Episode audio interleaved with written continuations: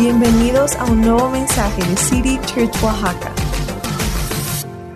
¿Alguna vez te has sentido completamente abrumado abrumada por algunas situaciones? Ah, lo más normal, y mira, pueden ser por muchas razones, quizá por ah, a veces momentos de tristeza, quizá de culpa, de preocupación, de ansiedad, como mucha gente en estos tiempos ha estado batallando, luchando, quizá estrés o responsabilidades o circunstancias fuera de, de tu control. Y, y obviamente la lista sigue, pero hoy lo que quiero hablar es cómo enfrentar, qué hacer cuando te sientes abrumado. Y quiero contar una historia y quiero, hoy que estamos festejando y celebrando a las mamás, quiero a celebrarlas y las quiero honrar. Y lo que quiero hacer hoy es contar la historia, examinar un poco de la vida de a lo mejor una de las madres más conocidas, las más famosas, las más admiradas y a lo mejor las más importantes en la historia humana. Y aquí me refiero obviamente la vida de María, la madre del Señor Jesucristo. Y vamos a examinar su vida y quiero ver cómo ella respondía a situaciones. Hay tanto que podemos aprender de ella, pero quiero empezar en el Evangelio según San Lucas, capítulo 1, del verso 26 en adelante. Vamos a leer y vamos a ver muchas cosas en esto, pero dice así, a los seis meses Dios envió al ángel Gabriel a Nazaret, pueblo de Galilea, a visitar a una joven virgen comprometida para casarse con un hombre llamado José, descendiente de David. La joven se llamaba María. Y el ángel se acercó a ella y le dijo, te saludo, tú que has recibido favor de Dios. El Señor está contigo. Y ante esas palabras María se perturbó y se preguntaba qué podría significar este saludo. No tengas miedo, María, continuó el ángel, Dios te ha concedido su favor. A lo mejor conoces la historia y todo lo que pasa ahí, pero según los eruditos, los estudiosos de la Biblia consideran que ella probablemente tenía 13 o 14 años de edad cuando esto sucedió. Y los matrimonios en ese entonces se arreglaban y probablemente a José había sido escogido para casarse con ella tiempo antes. Los padres se ponen de acuerdo y, y, se casaban generalmente a los 14 o si mucho a los 15 años de edad. Ningún junior se va a, emocionar con eso de tranquilos. Fue en otro tiempo, sí, las cosas han cambiado, pero bueno. Y este, pero así que lo que tienes aquí es una jovencita campesina de 13 o 14 años de edad que se le aparece un ángel y le dice, mira, yo sé que no has tenido relaciones con ningún hombre, pero estás embarazada y es obra de Dios. Y, mira, yo quiero eh, que pienses, ¿cómo reaccionarías ante una noticia de ese nivel, de ese tamaño? O sea, la verdad, eh, ponte en sus zapatos de, María en este instante y a ella, imagínate, empieza a pensar en las implicaciones de la noticia. ok, ¿cómo Chihuahua voy a explicar esto? ¿Cómo le voy a decir a José? Oye, José, estoy embarazada, pero no es lo que tú piensas. O, de plano, ¿cómo, ¿cómo lo vas a explicar a tus papás? Mira, mamá, papá, estoy embarazada, pero, pero eh, Dios es el papá. ¿Y, cómo? imagínate que van a reaccionar así, claro, hija. O sea, bueno, y tantas cosas. Yo imagino que en ese instante ella se siente imagínate, piensa en las implicaciones de lo que el ángel le dijo. Mira, José probablemente me va a querer abandonar. Mis papás van a estar avergonzados, todo eso que va a pasarme, la comunidad me va a reprochar, la reputación está frita, pasaban cosas terribles en ese entonces, a cuando esta, bueno, cuando la gente se embarazaba fuera de matrimonio, era una cosa muy, ah, eh, eh, ella dice, esto es un desastre pensando eso por la situación. Y mira, 13, 14 años y era una, una, una, es una jovencita. Hay una versión de la Biblia que dice que estaba confundida y perturbada. Y yo creo que eso explica tan bien lo que ella estaba pensando. Pues claro, ya hay una manera de explicar lo que ella sentía en este momento. María estaba abrumada con la situación, abrumada. Mira, piensa en, los, en las, los temores que ella tenía que enfrentar, el temor a las críticas, qué va a decir la gente, qué van a hablar de mí, el temor a lo sobrenatural. ¿Cómo le va a pasar esto a mi cuerpo? ¿Cómo va a ser esto? ¿Y qué va a pasar? Y temor a ser inadecuada, insuficiente. Pensar, ok, voy a ser la madre del Hijo de Dios. ¿Qué responsabilidad? ¿Qué tal si no estoy al nivel para poder criarlo y cuidarlo bien? ¿Qué tal si le pasa algo? ¿Será mi responsabilidad y, las preocupaciones que venía y eh, sentirse insuficiente, inadecuada, no preparada y temor a los cambios? Porque obviamente toda su vida iba a ser cambiada por, por esa situación. y en una palabra, María estaba abrumada completamente abrumada. Y ahora, ¿qué es lo que debes hacer cuando estás abrumado o abrumada? ¿Cómo responder? Pues mira, lo que debes hacer si te sientes en una situación, a lo mejor, obviamente no es lo mismo, pero sientes una situación de donde estás abrumado por una situación, debes hacer las tres cosas que María hace. Vemos una sabiduría en su vida. y, no importa si tú estás abrumado por estrés, por problemas, por preocupaciones, por ansiedad, por ah, lo que sea responsable, debes hacer las tres cosas que María hizo. Podemos aprender tanto de su ejemplo. Y un adelanto, mira, debes hacer exactamente lo opuesto de lo que al mejor sientes que deberías hacer. Ella estaba abrumada cuando llega el ángel, le da la noticia, pero el ángel le dijo, María, vas a ser bendecida. Y te voy a dar un adelanto aquí. Muchas veces o usualmente nos sentimos abrumados justo antes de que llegue una bendición. Así que si tú ahorita estás viendo esto y te sientes cargado, una situación abrumado, abrumada por algo, debes saber que estás a punto de ser bendecido o bendecida por tu Padre Celestial. Entonces, ¿qué hago cuando estoy abrumado? Hacemos lo que ella dijo y lo primero que, que María hizo fue lo siguiente, si estás anotando, anota esto, es esto, debo soltar mi necesidad de controlar la situación. Debo soltar el control. Ah, y, típicamente cuando nosotros sentimos que ah, hemos perdido el control sobre alguna situación, lo primero que hacemos es redoblamos esfuerzos. Empezamos a darle más duro y tengo que hacer eso y tratamos de controlar más lo que está pasando y usamos la fuerza, la voluntad para corregirlo y, y todo esto. Pero, pero la verdad es que muchas veces el estrés en nuestras vidas viene causada por esta necesidad de controlar lo que nos rodea. Mucho del estrés en nuestras vidas, y, me incluyo aquí, es causado por esta necesidad de controlar todo lo que nos rodea. De, ah, de, ser el gerente de nuestro universo. Queremos controlar todo y, y entre más te esfuerzas y más intentas controlar lo que está pasando, más abrumado y más fuera de control vas a sentir la situación.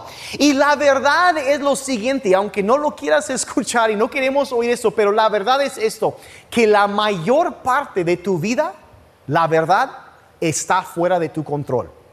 Y muchas veces esas cosas nunca las vas a entender.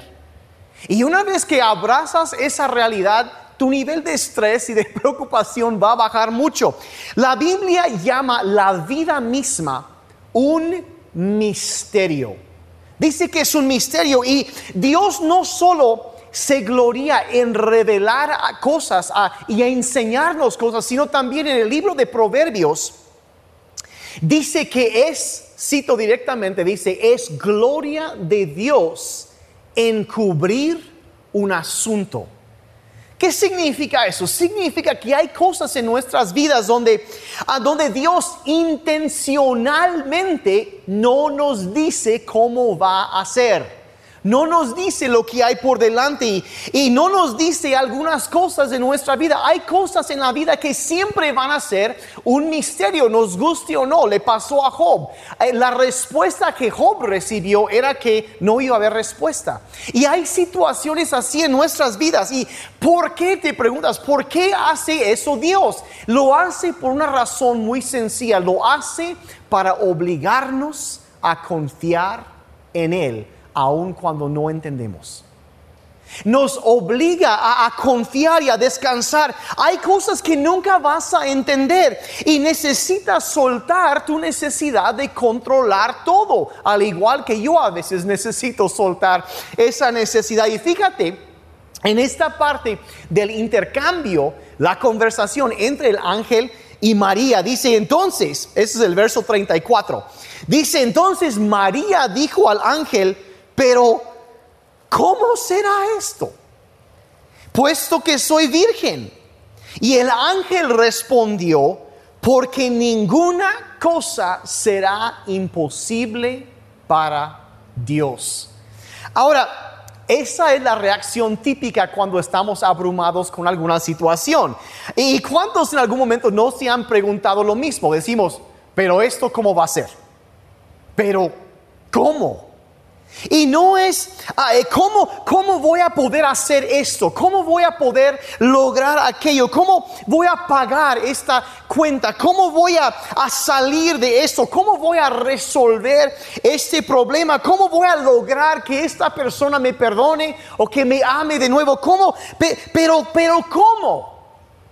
Y todos en algún momento nos hemos hecho esa pregunta. Y mira, quiero que veas con mucho cuidado eso porque María no dudó de lo que Dios le estaba diciendo a través del ángel. Ella no dudó del mensaje, simplemente María estaba confundida. Quería, e, e, es, es cuando el ángel le dijo que iba a ser la madre del Hijo de Dios, ella, ella no dijo, no, no, no, no, eso no puede ser. Lo que dijo fue, pero ¿cómo será? Hay una enorme diferencia entre esas dos frases. Uno es dudar, el otro es, bueno, ok, no entiendo y preguntarse cómo será. No si será, sino cómo será. Hay una gran diferencia. María se preguntaba, bueno, ¿cómo puede una virgen tener un bebé? Y honestamente, aquí estamos dos mil años después y nos seguimos preguntando lo mismo. ¿Cómo puede una virgen tener un bebé? Pero ¿cómo? Todavía nos preguntamos, pero ¿cómo? Y esa es la cosa, mira, y fíjate en cómo el ángel responde a la pregunta de María. Él no da ningún detalle. Simplemente dice, pues nada es imposible para Dios. Nada es imposible para Dios. Dios puede hacer lo que sea, puede hacer todo. Y así que tú no te preocupes, está bajo control. Y necesitas soltar tu necesidad de controlar la situación. Y mira, aquí está el principio que puedes abrazar en medio de todo esto, que si hay algo en tu vida ahorita que te molesta, que no puedes controlar, necesitas entender lo siguiente, que aunque algo esté fuera de tu control, nunca, jamás está algo fuera del control de Dios. Nunca nunca está fuera de su control. Y cuando María comprendió, entendió esta verdad, dejó de preocuparse de, y empezó a confiar en Dios y se relajó y su respuesta la vemos en el versículo 38. Fíjense lo que dice, fue inmediata y sencilla. Dice, entonces María dijo, aquí tienes la sierva del Señor, hágase conmigo conforme a tu palabra. ¿Qué actitud? ¿Qué actitud tenía ahí? Mira, ese es el primer secreto de tener la paz en medio de una situación abrumadora. Suéltalo. Suéltalo. Deja que Dios se encargue. Y María dice, mira, está bien. Se ha hecho lo que Dios quiere. Y mira, hay una palabra que describe esa actitud. Eso es fe. Eso es confiar en Dios. Está confiando. No sé cómo lo vas a hacer, pero sé que lo vas a hacer. ¿Qué actitud? Y mira, Dios ha prometido en el Salmo 138.8 dice, Dios cumplirá su propósito en mí. Su propósito. Hace unos días hablé de que a su tiempo, no a nuestro tiempo, a su tiempo. Y aquí dice que Él cumplirá su propósito, su, su, no mi propósito, no tu propósito, su propósito en ti. Y, hay, que saber que, mira, tres cosas te voy a decir muy rápidamente de la voluntad de Dios para tu vida. En primer lugar, es que es más grande que lo que tú puedes imaginar. Ese propósito del plan es más grande. Eh, José y María querían casarse, comprarse su condominio, eh, eh, sacarse un burro nuevo de la agencia y tener sus 2.7 hijos. Dios tenía otros planes para él. Él quería tocar el mundo entero a través de sus vidas. El plan de Dios siempre es más grande que lo que tú piensas de lo que tú puedes imaginar. La segunda verdad acerca del plan de Dios para tu vida es que sí, puede ser doloroso también puede incluir sufrimiento. A veces es difícil, a veces confunde, a veces, a veces no parece tener sentido para nosotros. Lo que pasa y ah, yo creo que el plan de Dios a lo mejor era mucho más doloroso que lo que María pensaba. Imagínate todo lo que vivió y ah, las críticas y los viajes, o sea, todo lo que ella experimentó. Y, pero dices, bueno, ¿cómo tenía que viajar a tal lugar? Mira, Dios estaba cumpliendo una promesa que había hecho tres cuartos de un milenio antes de que ella naciera. Y tenía que viajar, imagínate, viajar en burro siendo embarazada. Las mujeres sabrán qué significa eso. Eso es difícil, no es cómodo. Y y, la verdad, eh, simplemente, mira, no era una cosa así al vapor, una cosa espontánea. Dios estaba cumpliendo, había planeado algo mucho antes y lo estaba haciendo. Y debes entender algo muy importante, que hay nada, absolutamente nada en tu vida que sea un accidente. No hay. Dios tiene un propósito, hay un propósito detrás de cada problema. Debes entender eso y, nada le sorprende a Dios. Él lleva el control y sabe, Él sabía todo lo que pasaría en tu vida y tanto lo bueno como lo malo y Él no causa lo malo, pero Él usa lo malo que sucede para producir algo bueno. Nada está fuera de su control. Mira, ¿sacó Dios algo bueno de la cruz? Sí. ¿Sabía que, que iba a pasar y le pasaron cosas malas a su hijo? Sí. ¿Pero lo detuvo? No, porque iba a sacar algo bueno de eso. El plan de Dios para tu vida puede ser doloroso. Y la tercera verdad también es que siempre el plan de Dios siempre es mejor que lo que tú puedes imaginar. Siempre es mejor. Dios ve tu vida desde una perspectiva eterna, no, no a corto plazo, sino que Él ve absolutamente todo y, y él, él está dispuesto, ojo aquí, a sacrificar tu comodidad con tal de traer una gloria eterna a tu vida. A Dios no le importa tanto tu comodidad, sino lo que Él quiere producir en ti. Y muchas veces es a través de problemas que Dios produce el carácter que quiere en nosotros. Así que estar abrumado puede ser algo bueno puede significar que Dios está haciendo algo, nos está enseñando. Entonces, ¿qué hacemos? Nos arrodillamos y decimos, Señor, dependo de ti, sea hecha conmigo tu voluntad, como María lo hizo. Dejo suelto el control y que Dios haga lo que Él quiere en mí, lo suelto. Es la primera cosa. La segunda cosa que María, vemos que María hace en esa situación que está abrumada, es esto número dos, es que debo permitir que otros me ayuden. Primero debo soltar el control y luego debo permitir que otros me ayuden y, suelto a mi necesidad de controlar y, y luego en lugar de aislarme, de encerrarme y, y, ay, déjenme en paz, quiero conmiserarme aquí solito y echarme a llorar. No, no, ella fue a buscar ayuda, se acercó con alguien más y en lugar de alejarse de, de las amistades, de aislarse, y mira, hay mucha gente que cuando enfrenta un problema, lo primero que hacen es, se alejan de la iglesia o, se alejan de sus amistades, se alejan de su familia, pero María no hace esto, se acerca más a la gente que le puede ayudar. Entonces nuestra heroína aquí, María, en el verso 39, ella va a buscar ayuda. Versos 39 y 40 dice, en esos días, o sea, luego, luego María se levantó y fue apresuradamente a la región montañosa, a una ciudad de Judá y entró en casa de Zacarías y saludó a Elizabeth. Ahora, Elizabeth era la prima, mucho mayor, pero era la prima de María. Pero eso no es lo importante aquí. Elizabeth era otras cosas también. Era una mujer piadosa, estaba casada con un sacerdote, Zacarías, un hombre de, gran estatura en el pueblo de Israel. Era una mujer santa y ella podía orar por María. Ah, eso es bueno. Y era una mujer mayor también de edad, tenía mucho más experiencia en la vida y, podía darle un buen consejo a María de cómo manejar la situación. Y también eh, Elizabeth estaba embarazada de su propio milagrito. Sí, este. Ella y su esposo no habían podido tener hijos, pero ella estaba embarazada desde seis meses antes con el niño que nacería para ser Juan el Bautista. y ella, como digo, ya tenía seis meses de embarazo. Entonces, no solo era piadosa, sabia, mayor, ah, sino que también estaba un poco más adelantada en el proceso que María, María estaba recién embarazada, Elizabeth tenía seis y, y, ella podía, seis meses, entonces ella podía ayudar a su joven prima a atravesar la situación.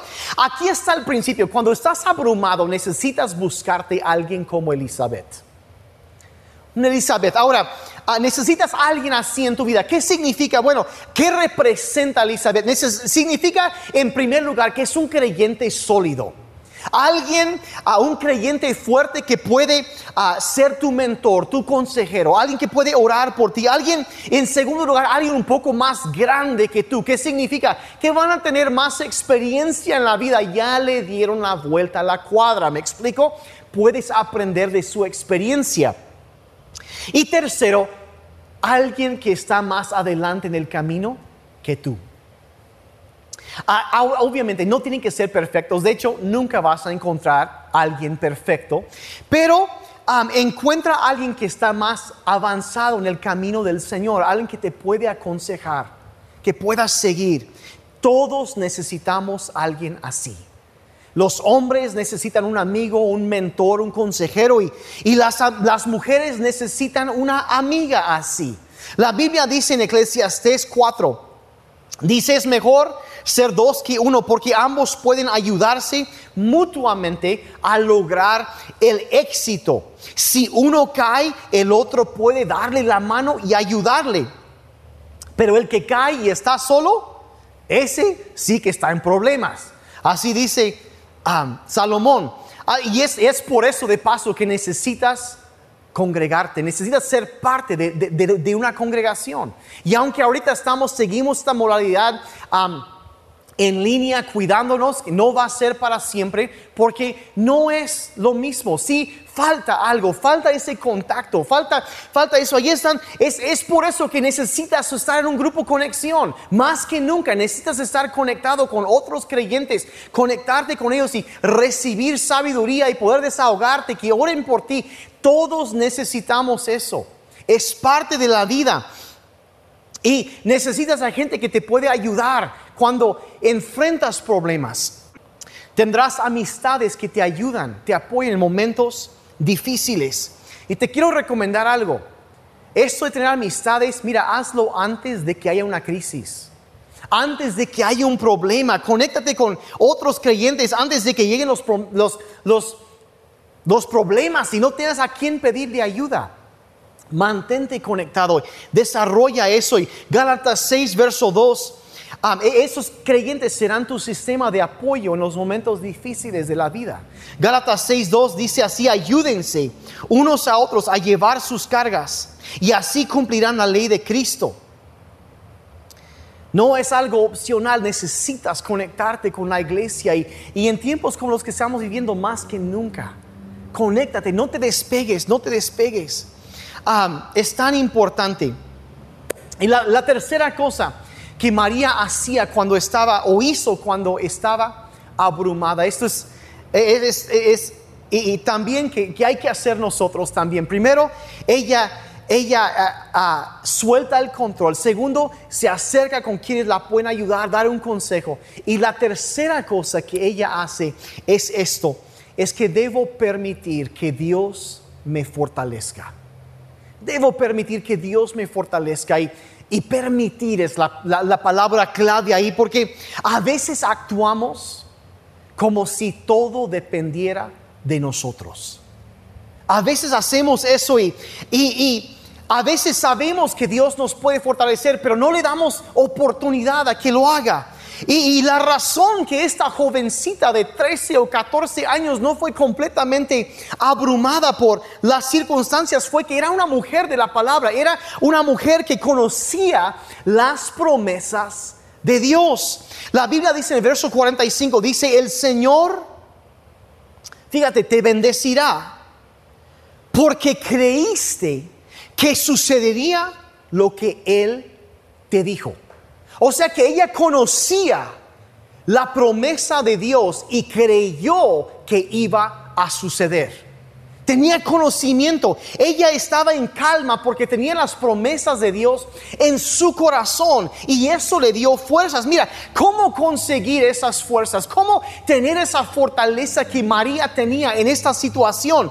Dos cosas que hay que hacer que vemos que ella hizo en el, en el, en el pasaje. Lo primero que hizo es alabar a Dios de tomar un momento y alabar a Dios. Hay un poder tremendo en la alabanza. Cuando en medio de problemas levantamos nuestras manos y empezamos a cantar, a poner una alabanza, a alabar a Dios en medio de los problemas, desata el poder de Dios en nuestras vidas. Y si no me crees, inténtalo.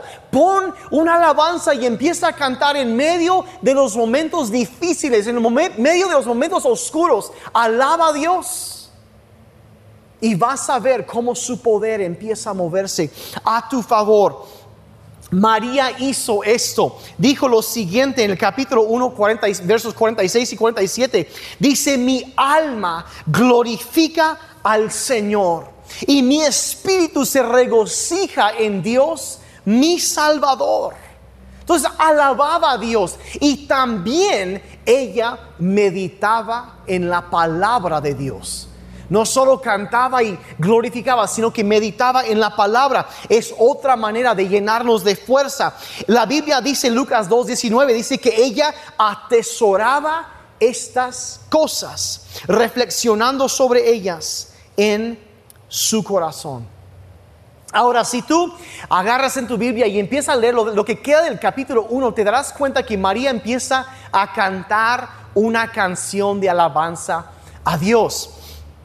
Y te darás cuenta leyendo lo que ella conocía la Biblia, conocía el Antiguo Testamento, que es lo que ellos tenían, porque hace muchísimas referencias a cosas que Dios había hecho con su pueblo. Ella conocía la palabra de Dios y incluso habla de la canción de Ana, otra mujer en el Antiguo Testamento que tuvo un bebé milagroso.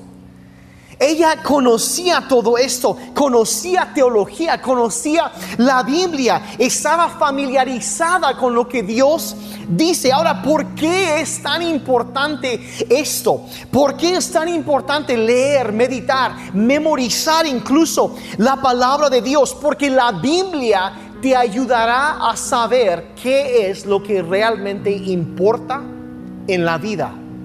Te enseñará las prioridades y la razón que a veces estamos eh, aturdidos, estamos abrumados, es porque le damos el mismo valor a todas las cosas. Y no todo tiene el mismo valor en la vida. Mira, tenemos una lista de todo lo que queremos lograr en la vida. Queremos, sí, vivir para Dios, amar a la familia, queremos hacer esto y esto y, esto, eh, cerrar ese negocio, limpiar la casa, todo esto. Pero hay que entender que no todas las cosas tienen el mismo valor.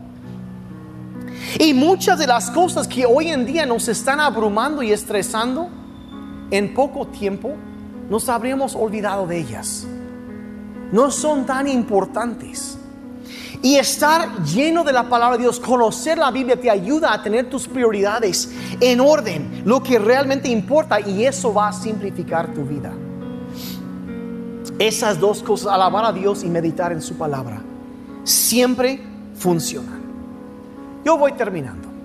Sin duda alguna, alguien que está escuchando o viendo esto, en este momento te sientes abrumado.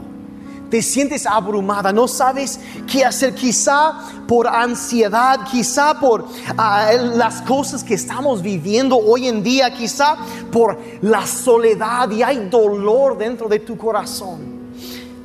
Puede ser un sinfín de otros asuntos, la verdad, eh, sería imposible mencionar todo, y, pero probablemente ahorita mismo están pasando por tu mente, pero sin importar lo que sea, te animo a que tomes esos tres pasos que María tomó. Suelta el control, permite que alguien más te ayude y empieza a permitir que Dios te fortalezca.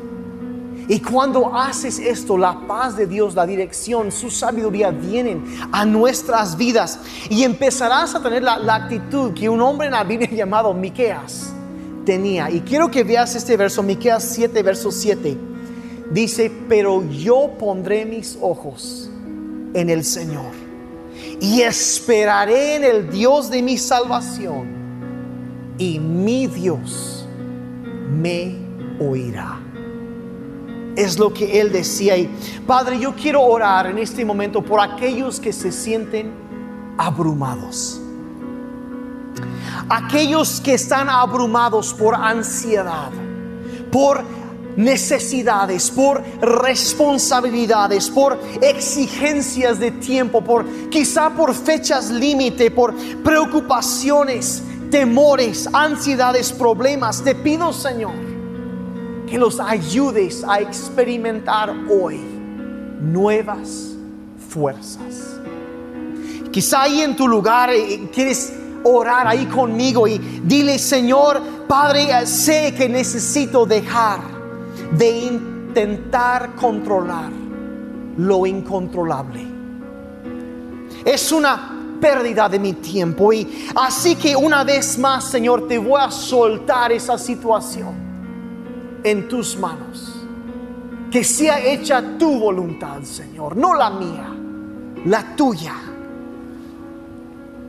Te pido que hagas cargo de esa situación y que tomes control de mi vida en este momento. Jesús, te necesito en mi vida. Perdóname por las veces que he vivido como si todo dependiera de mí.